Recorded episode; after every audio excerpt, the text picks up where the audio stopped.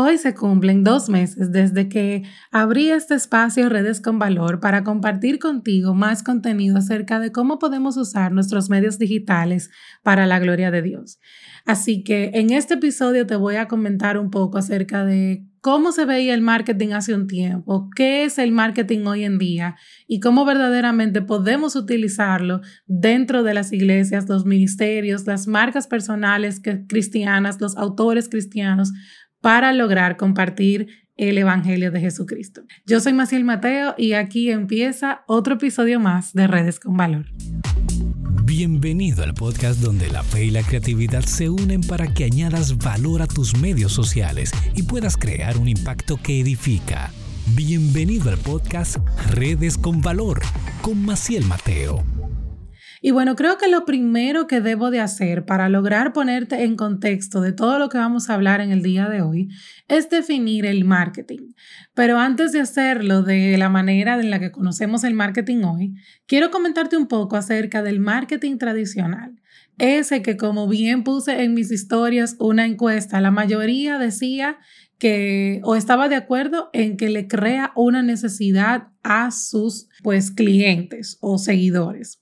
Y déjame contarte que anteriormente, por ejemplo, yo estudié marketing ah, por allá por el 2007 y lo que yo aprendí en la universidad es que sí, el marketing es un conjunto de estrategias que buscan literalmente conocer cómo poder crearle una necesidad específica a un grupo de personas. Luego, mientras fui creciendo en esta área, trabajando con marcas en el ámbito ya de marketing digital, me di cuenta de que esa definición estaba muy errada. Y el marketing hoy en día, precisamente por la digitalización, no es más que conocer cuáles son las necesidades que ya tiene un grupo de personas específicas y entonces presentarle la mejor solución de una manera creativa y que le sea atractiva. Te voy a poner un ejemplo. No es lo mismo yo decir que le voy a crear una necesidad a una madre de que tiene que comprar X tipo de pañal. A yo saber que como marca de pañales, por ejemplo, que hay madres que tienen niños pequeños hasta los dos años que se mueven mucho y que por ende necesitan un pañal que tenga ciertas características. Yo como productor de pañales conozco esta necesidad, creo un nuevo producto que atiende esa necesidad y por ende, ya sabiendo que esas madres necesitan este tipo de producto, pues busco una manera creativa de que esa madre sepa que mi producto existe. Y esto es lo que hoy conocemos como marketing. Y es verdaderamente la base de lo que hace el marketing digital.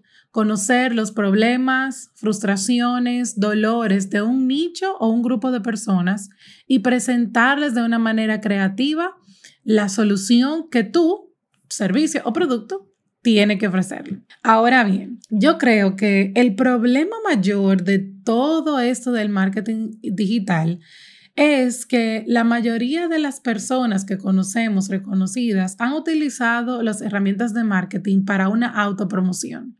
Y creo que aquí es donde esto hace bastante ruido a nivel del público cristiano, porque se supone que estamos llamados a enaltecer a Cristo y no a nosotros mismos. Creo que una presencia online de incluso un pastor o una iglesia puede ser una gran oportunidad para brindar un buen ejemplo, para dar a conocer un buen ejemplo de lo que es vivir en valores, seguir lo que dice la Biblia, etcétera, etcétera. Ahora, lo malo de todo esto es que también es una muy buena oportunidad, las redes sociales o los medios digitales, para arruinar la vida de los seguidores eh, si no se vive una vida verdaderamente íntegra en el Evangelio.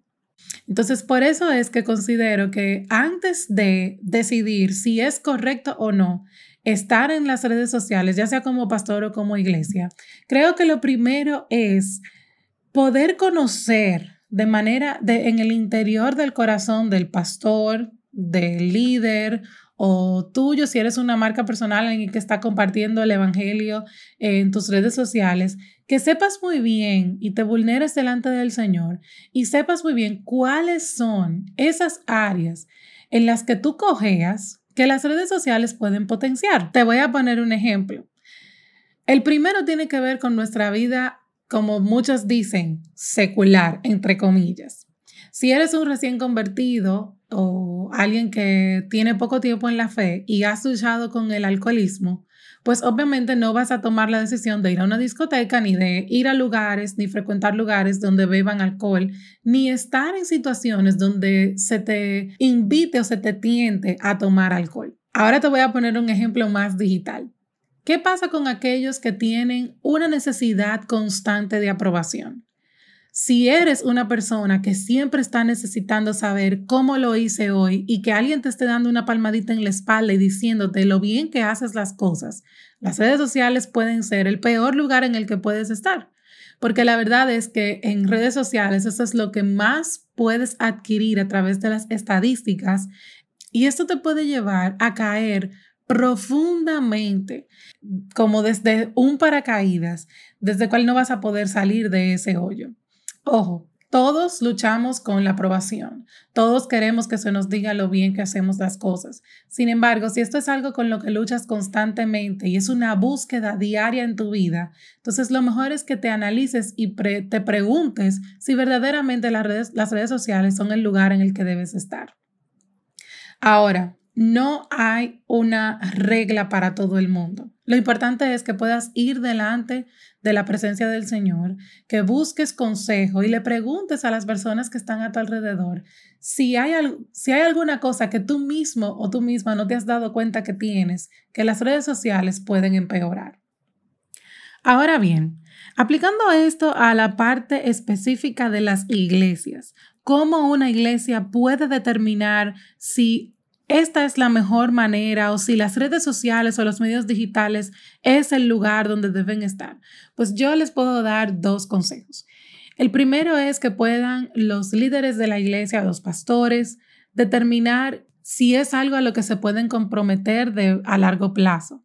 Una vez inicias en redes sociales necesitas constancia y eso va a necesitar de un equipo de personas que esté trabajando arduamente produciendo este contenido o tomando del contenido de los domingos para hacer más contenido digital para la semana. Otra pregunta importante y otra, otro aspecto que entiendo que los pastores deben de tomar en cuenta es y preguntarse si estos esfuerzos digitales nos van a llevar a descuidar la vida de la iglesia. Si no hay un equipo de personas, aparte del que se necesita para la vida de iglesia, que se pueda dedicar a esto, y vas a tener que sacar de otros ministerios para poder estar pendiente del ministerio digital de la iglesia, entonces detente, porque al final lo único que debe, a lo único que debe de apuntar nuestros esfuerzos digitales, sea para quien sea, es para llevar a las personas a buscar más de Dios, apuntarles a Cristo y a que puedan asistir a una iglesia local. Entonces, si como iglesia vas a tener tú mismo que desequilibrar con el manejo de la iglesia en sí para poder atender un ministerio digital, entonces lo obvio es que no lo hagas. Otra cosa importante es el tema del nicho en las iglesias. Muchas personas me dicen, entonces, ¿cómo puedo, cómo una iglesia puede elegir un nicho? Y esto es sencillo. Muchas iglesias tienen enfoques distintos. Hay iglesias que tienen enfoques hacia los jóvenes, hay iglesias que tienen más enfoque evangelístico, hay otras iglesias que tienen más enfoque hacia afuera, hacia, hacia mandar misioneros etcétera, etcétera. Entonces, dependiendo de cuál sea el enfoque de la iglesia o ese enfoque eh, general que tiene la iglesia, entonces ustedes pueden definir a qué tipo de personas puede alcanzar el contenido que van a publicar a través de las cuentas oficiales de la iglesia. Ojo, lo importante es que los ministerios puedan tener, los ministerios de la iglesia puedan tener sus redes sociales aparte, porque la manera en la que le vamos a hablar a los jóvenes que están solteros, que ya tienen cierta edad, no es la misma como vamos a llegar a los jóvenes que acaban de entrar a la universidad. Entonces, siempre por eso es importante que así mismo como la iglesia debe tener algunos grupos divididos por edades e intereses, asimismo estén las redes sociales de la iglesia divididas para poder llegar de manera puntual a ese público. Ahora, encuentro dos peligros más con el, con el tema de las redes sociales y iglesias, pastores, ministerios. Y es que podemos caer en dos grandes abismos. Uno es pensar que si no está en redes sociales, entonces no pasó. Si hago un evento y tengo una conferencia y, e invito personas y tengo personas eh, internacionales y no tenemos toda esta cobertura eh, a nivel fotográfico y de video y se sube a las redes, entonces esto fue como que no pasó. Y eso es un grave error, porque recordemos, como les decía hace unos minutos, que los esfuerzos de la iglesia son para la iglesia local. Y si estás haciendo esta conferencia para llevar un mensaje específico a, la congregación, el hecho de que no esté de manera digital no quiere decir que no pasó.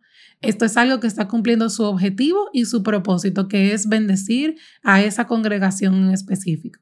Si la iglesia tiene la posibilidad de poder compartir esto de manera pública para bendecir a otras personas, pues gloria a Dios. Y eso es genial. Ahora, no podemos caer en ese pensamiento de que si no está en redes sociales, entonces no pasó. Y el otro hoyo negro de, esta, de estas dos caras de esta moneda es que si está en redes sociales, entonces es verdad. Y ese es otro peligro horroroso porque de que hay tantas personas que dicen ser pastores, que dicen que están dando una palabra, sin embargo, simplemente lo que quieren es tener una presencia online para construir una plataforma, olvidándose de prestarle atención a que si lo que están diciendo es verdadera palabra de Dios. Entonces, al final, lo importante de todo lo que he venido diciendo durante estos pocos minutos es que si no hay una, una base bíblica dentro de esta iglesia, ministerio, cuenta, marca personal, si no hay esta profundidad de la persona que va a estar detrás de esa pantalla en la palabra, entonces lo que va a salir en estas redes lamentablemente no será digno, no será bueno. Y por eso es que siempre que hablo, no importa de cualquier tema, llegamos al mismo punto. Necesitas la Biblia necesitas estudiarla, necesitas desmenuzarla, necesitas meterte en ella, orar y de ese tiempo a solas, offline, es que tú vas a poder sacar algo que compartir de manera online. Igual como pasa con una iglesia de ese contenido que bíblicamente se está compartiendo los domingos en el sermón o los miércoles o los jueves, cual sea que sea el día en que tu iglesia se, se reúna de estudios bíblicos. De ahí es que debe de salir ese contenido que va a compartirse en las redes sociales de la iglesia. Y por eso es que es tan importante que primero se revise la base, la sana doctrina de base, antes de poder entonces compartir eh, versículos o frases o testimonios en redes sociales. Recordemos, hermanos, que la Biblia, la palabra de Dios es inerrante, es poderosa, es el mismo Dios revelado. Y tenemos que tener mucho cuidado de cómo decimos que estamos interpretando todas estas cosas para simplemente alcanzar un número en redes sociales o, alcanzar un número de seguidores o cierta cantidad de likes. Eso no está bien, eso no es un buen motivo del corazón. Eso es un uso malo de la Biblia. Eso es mercadear la Biblia y no se trata de eso. Se trata de que sabes que hay un, un mundo afuera que se está muriendo por falta de conocimiento, que necesita la sana doctrina, que necesita conocer la verdad sin mácula, sin, sin, eh, sin adornos. Y por eso, por esa necesidad que tú sabes que hay, entonces te nace tu poder predicarle al mundo esas buenas nuevas para evitarles ese, que, que sigan por el camino por donde van. Antes de terminar, quiero llamar tu atención a un concepto que también ha estado en mi mente con respecto a todo esto de la presencia online nuestra como cristianos o de pastores, de iglesias o autores y es el tema de la vulnerabilidad y el sobrecompartir. Te voy a explicar por qué. Cuando solamente publicamos lo mejor de nuestras vidas, cuando solamente estamos poniendo fotos de el lado más bonito de nuestra cara o únicamente cuando estamos con mucho maquillaje o, o cuando nuestra casa está perfectamente limpia, podemos caer en un ciclo de falta de integridad porque esa no es la realidad de la vida. La realidad de la vida no es que todo el tiempo estás con el pelo perfecto y la realidad de la vida tampoco es que siempre tienes maquillaje, aunque los filtros ayudan en ese caso.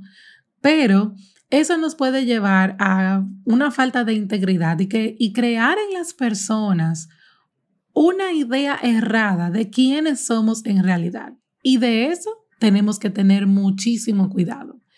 Hay personas que usan un, sobreusan los filtros y cuando tú te los encuentras eh, de manera personal, por casualidad, tú dices, pero es que no se parece en nada a la persona que yo veo en redes. Y eso también pasa con nuestra vida, con nuestro propio corazón. Al presentar los mejores momentos de nuestra vida, pues estamos mandando el mensaje equivocado de que nuestra vida es perfecta. Sin embargo, la Biblia dice, claramente que en el mundo vamos a tener siempre aflicciones, pero que podemos confiar porque Cristo ya venció al mundo.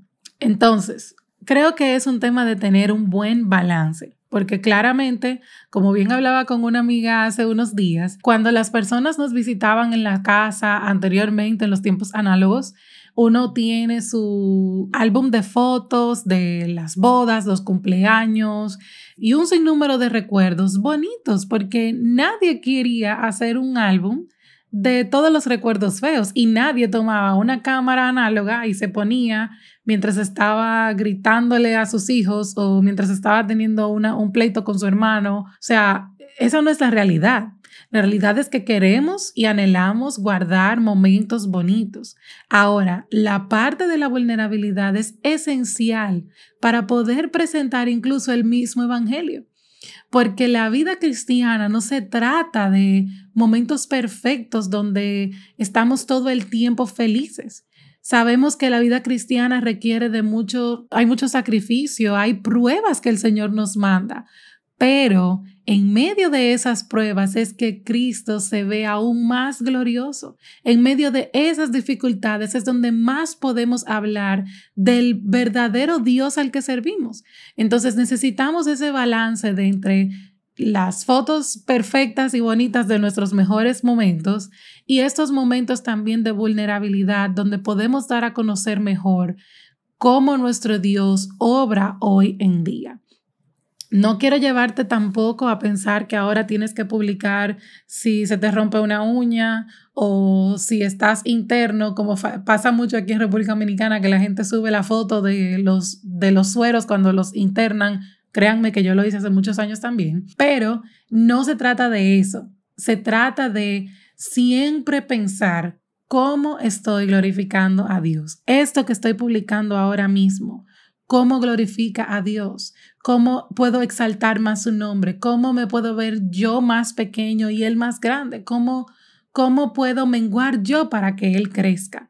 Y yo te aseguro que si tomas en cuenta todas estas cosas, las redes sociales de tu iglesia, tu, ministerio, eh, si eres pastor, etcétera, etcétera, no importa, si tomas estas cosas en cuenta, vas a poder hacer un correcto uso de las redes sociales. Eso ha sido todo por hoy. Ha sido un episodio un poco más corto que de lo normal. Así que si te gustó, no olvides dejar un review en la plataforma en la que escuchas. Y recuerda que nos puedes escuchar todos los miércoles a partir de las 5 de la mañana. Está el episodio disponible en tu plataforma digital favorita. Nos escuchamos el próximo miércoles. Bye bye.